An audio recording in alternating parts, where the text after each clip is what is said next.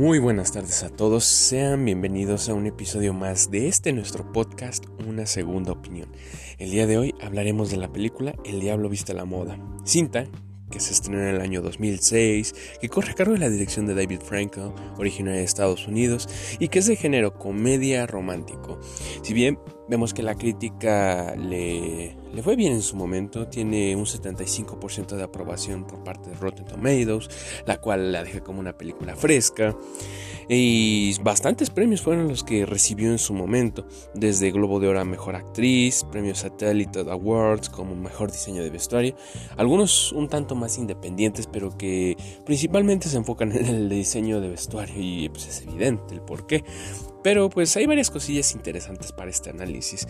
partiendo del hecho de que es basada en la novela homónima de Lauren Wisberg y que también tuvo un gran éxito. De hecho, el libro se estrenó tres años antes del, salió tres años antes de lo que fue la película y que debido a su rotundo éxito fue que se animaron a hacer una adaptación de, si bien es que cubre la esencia de lo que viene siendo la historia del libro en la película, también tiene sus diferencias entre los personajes, entre cierto tipo de cuestiones muy puntuales. Sin embargo, se mantiene la esencia y yo creo que ese es un punto también a destacar. Pero bueno, ¿de qué trata El Diablo Viste a la Moda? Pues es la historia de Andrea, una chica que está en la Gran Manzana siguiendo sus sueños de ser escritora de algún periódico, que estudió durante muchos años para poder ser periodista y que termina siendo entrevistada y trabajando para Miranda, una mujer exitosa que está cargo de una gran empresa de moda, de diseño, y que le va a hacer la vida imposible durante mucho, mucho tiempo. Esta convive con una compañera de trabajo, la cual es Emily, que también trabaja como asistente de Miranda, y que tendrán que apañarse para poder cubrir todas las necesidades de Miranda, desde su desayuno, desde muévete al otro extremo de la ciudad para recoger ciertas cosas, eh, haz la tarea de mis hijas, cosas de todo tipo, la verdad, algunas más chuscas que otras, pero que nos hacen ver y entender toda esa presión que sienten ambas y que bueno, de una u otra forma termina mermando la vida de nuestra protagonista, en este caso Andrea, eh, tanto con su familia, cuando van a visitarla, que la ven toda molesta, este, que les recibe un buen de llamadas, tanto con sus amigos y evidentemente con su novio, que hay quienes termina descuidando y termina cambiando pero bueno, son bastantes los elementos que quiero reflexionar sobre esta narrativa. Estoy seguro que ya muchos han visto la película del Diablo Vista a la Moda. Es de ese tipo de películas que la ponen en la tele todos los fines de semana durante una temporada casi casi. Y yo quiero hacer cosas muy puntuales en este análisis. Si bien ya hablamos de la narrativa, quiero hablar de cosas que se ven reflejadas durante la película porque son muy interesantes y que dan para bastante en el ámbito laboral en cuanto a la psicología organizacional. Algunos puntos que quisiera hablar es lo que viene siendo las consecuencias de la calidad de vida en el trabajo, porque vemos que en todo momento esta Andrea se ve sofocada, la vemos en la calle corriendo de un lado a otro. Inclusive hay una escena en donde su compañera Emily termina siendo atropellada por un taxi y esta termina parando en el hospital, lo cual nos habla de esa poca, pues, más que seguridad, poca tolerancia que tiene Miranda y que las hace estar sofocadas en todo momento. Y es bastante llamativo esto durante toda la película, desde que se les cae el café encima, desde que se tropiezan, desde que son atropelladas. Y yo creo que en sí mismo no es el trabajo que tienen porque solo son asistentes. Y pues en sí el trabajo de asistente mayormente es de oficina, recibir llamadas, este si, si bien es acompañarla a que si sale a un lado u otro, eh, no, no tendría que poner su vida en riesgo y menos para una empresa que se dedica a la moda. Uno pensaría eso. Entonces son muchos los peligros a los cuales se terminan viendo tanto Andrea como Emily. Y esto es de una forma extraoficial en el sentido de que hacen cosas que va más allá de lo establecido en un en su tipo de puesto que laboran. Por otro lado vemos que es curioso el saber por qué hay personas que aceptan este tipo de trabajos. Y es que, si bien la película nos muestra una realidad un poco exagerada, es cierto que hay personas que, como bien comenta uno de los eh, trabajadores del, de, esta Miranda, este Nigel, comenta que muchos matarían por estar en la empresa, en el puesto que tiene Andrea. Y uno se pone a reflexionar, uy, sí, como no. Pero en efecto, o hay mujeres que quisieran estar a la vanguardia en el aspecto de la moda, estar trabajando para esos altos mandos. Esas personas personas de diseño, de élite, y es por eso mismo que vemos que mucha gente quiere estar con ella, porque idolatra la idea de estar en una organización que hace todas esas cosas posibles, y más para las mujeres que son seguidoras de lo que viene siendo el concepto de la moda, que si la nueva temporada de invierno, que si la, el último grito de la moda en Francia, ese tipo de cuestiones, y es por eso que vemos que mucha gente acepta el puesto, sí, pero y otra está la otra vertiente de lo que viene siendo la necesidad, en donde vemos que Andrea no es porque entra a la empresa, directamente porque ella quiere hacer, tener la ropa del momento, porque ella ame la moda en sí. No, ella lo hace por una cuestión estratégica de que quiere escalar, ya que el puesto en el cual se encuentra como asistente de Andrea, perdón, de Miranda,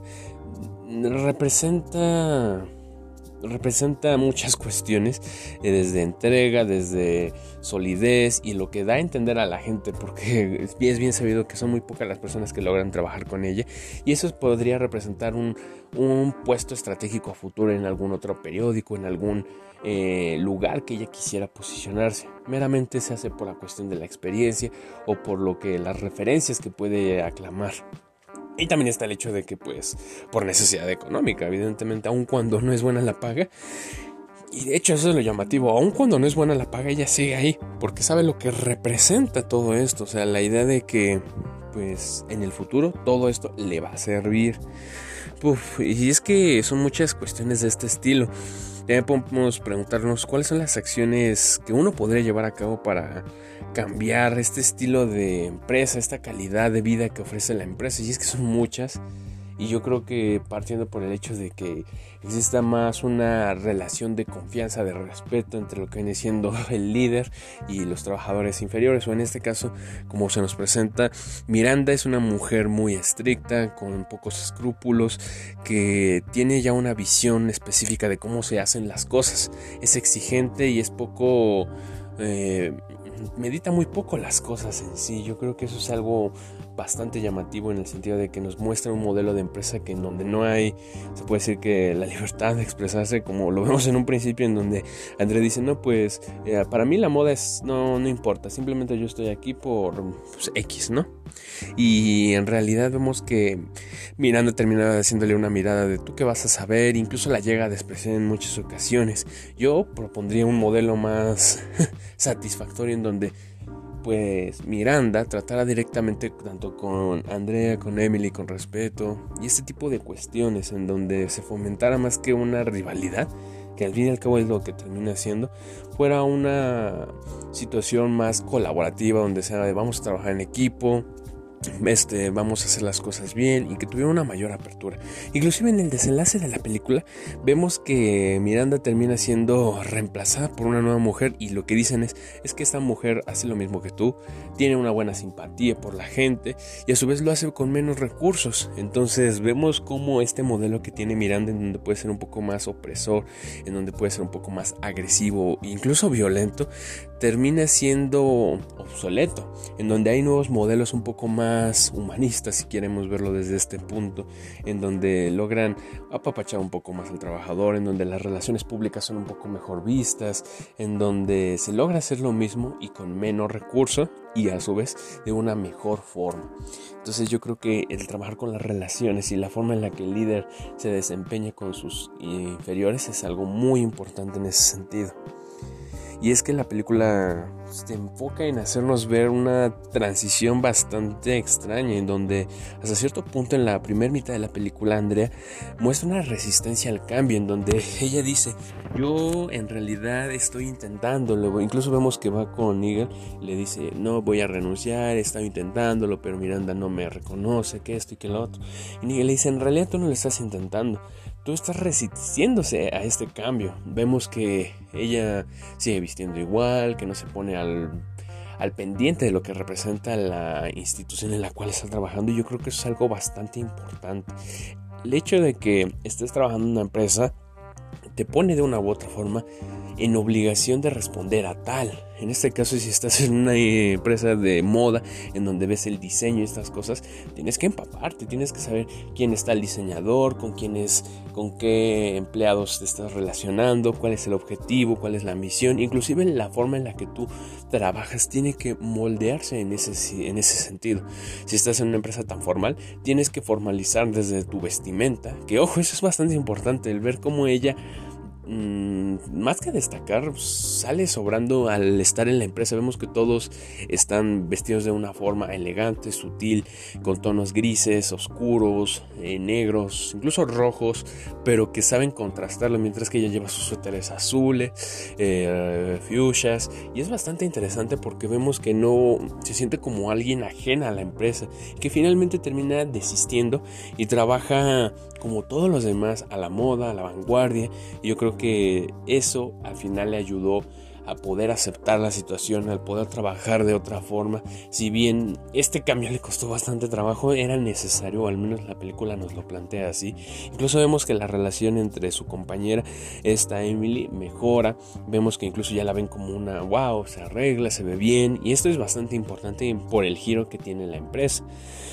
Inclusive ya hablando de lo que viene siendo Miranda en la evolución que tiene Andrea, finalmente se termina volviendo en ella de una u otra forma. Y es la forma en la que la empresa termina absorbiendo a Andrea y termina volviéndola una más. Porque, y es triste hasta cierto punto, porque en un principio vemos a Andrea que dice, a mí no me interesa la moda, yo solo estoy aquí por, por el papelito, porque en el futuro me va a ayudar. Y vemos que al final termina haciendo cosas que en un principio no se vería capaz de hacer, desde el hecho de decir, no, pues Emily está enferma, este, tú reemplázala y en efecto André dice, bueno, y termina diciéndole, oye, no vas a ir, yo voy a ir a París. Y yo creo que es triste eso porque se dio cuenta de esto hasta el final, cuando están en la limusina, eh, a punto de llegar a un restaurante en donde le tiene una plática Andrea con Miranda y le dice, yo no quiero ser como tú, y Miranda le dice, pero ya lo eres. Y al fin y al cabo es cierto, terminó con su novio, se alejó de él, incluso terminó acostándose con Nigel, me perdón, con Nigel no, con este Simon, que es el escritor, eh, y termina haciendo todas esas cuestiones que en un principio no se veía haciéndolas. Y ojo, eso no está mal, o sea, uno puede cambiar, vaya que sí es válido, pero en el momento en que te vuelves algo que tú no quieres y empiezas a normalizar eso, yo creo que es un choque muy bastante fuerte y al final por suerte Andrea dijo no pues yo no estoy aquí por moda yo no quiero ser alguien de glamour de estar en estas esferas de la moda simplemente eh, vengo por mi, mi referencia y termina renunciando. Y al final logra obtener ese empleo que tanto quería en el periódico en el New York. Bueno no es específico pero uno puede pensar que ya es el New York por todo lo que se nos construye. Otro punto que también quisiera hablar es lo que viene siendo las relaciones que tiene nuestra protagonista, en este caso Andrea, tanto con su novio Nate, quien en un principio, no sé por qué la gente actualmente eh, piensa que él es el villano, el malo de la película, cuando inicialmente se pensaba que era Miranda. Y si somos claros, es, no sé, entre que la generación de cristal ve las cosas de una forma, entre los problemas políticos o sociales, si aterrizamos la situación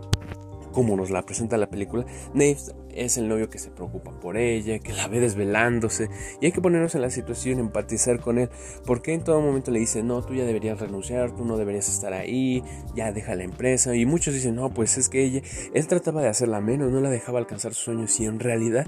es de los personajes que más se preocupó por André en todo momento. Ella vio todo lo que estaba pasando cuando estaba con Miranda. El hecho de que la llamara en la madrugada, el ver cómo se pone en la en a las 4 o 5 de la mañana a hacer maquetas de las hijas de Miranda. El hecho de que pues atropellaron a, e, a Emily y la tuvo que reemplazar.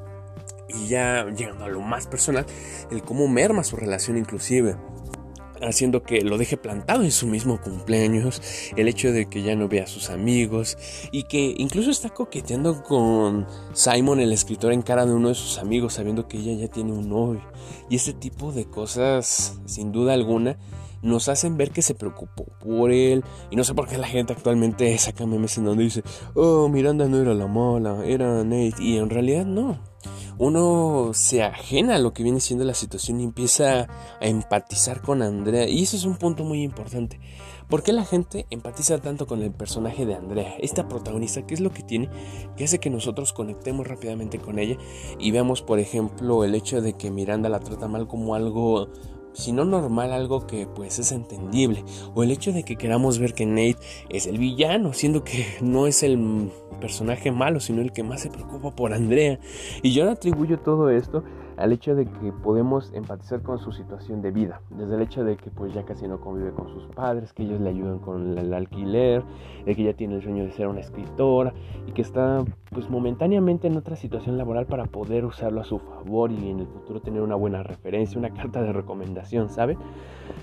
Los amigos dejan de convivir con ella y el mismo novio pues se empieza a alejar pero no porque él no quiera, sino por su misma situación laboral de Andrea. Es muy fácil empatizar con Andrea porque en algún punto nosotros como personas vamos a estar en una empresa, vamos a alejarnos de nuestra familia, de nuestros amigos, incluso de nuestras relaciones.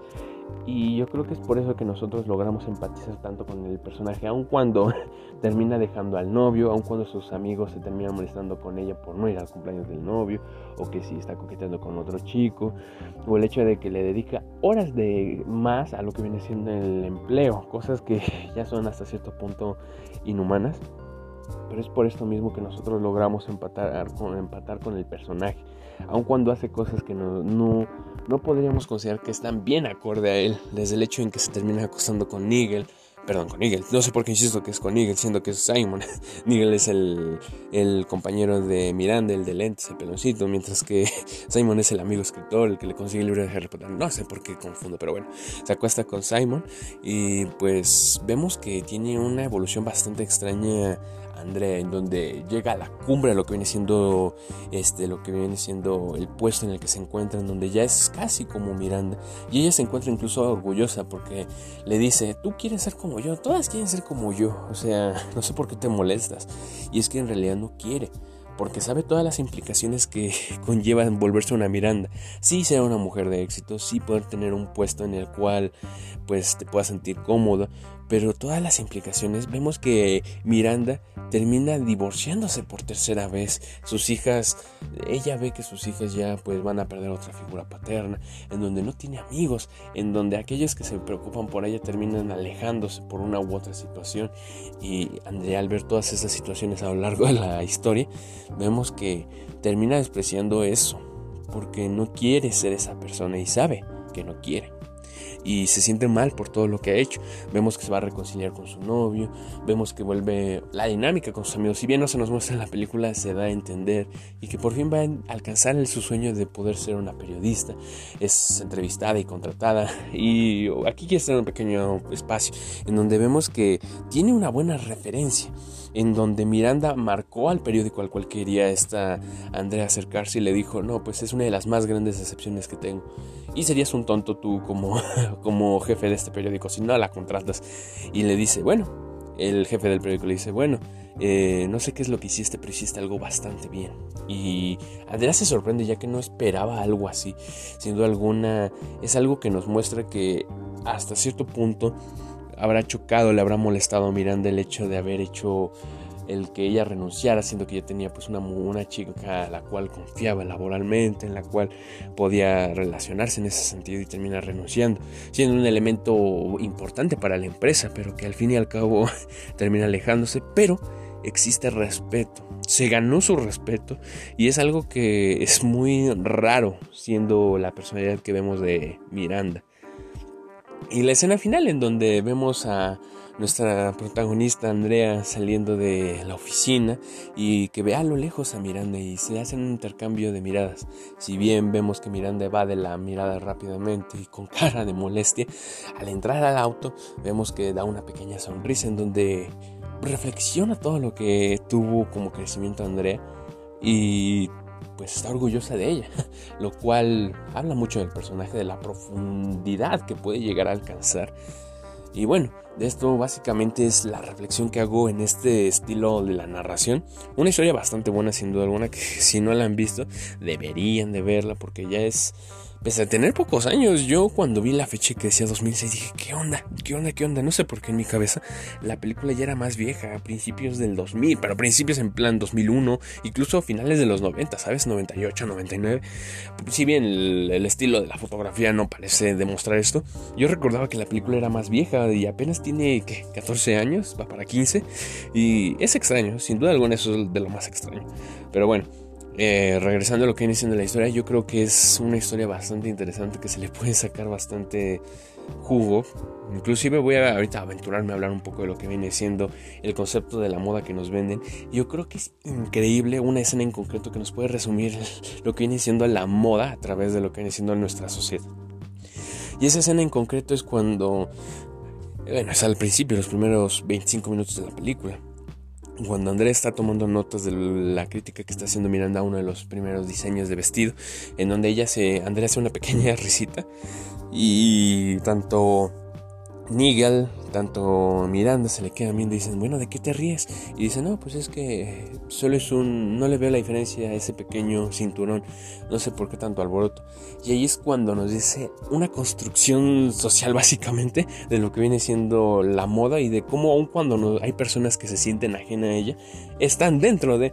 tomando como ejemplo el vestido azul que no es azul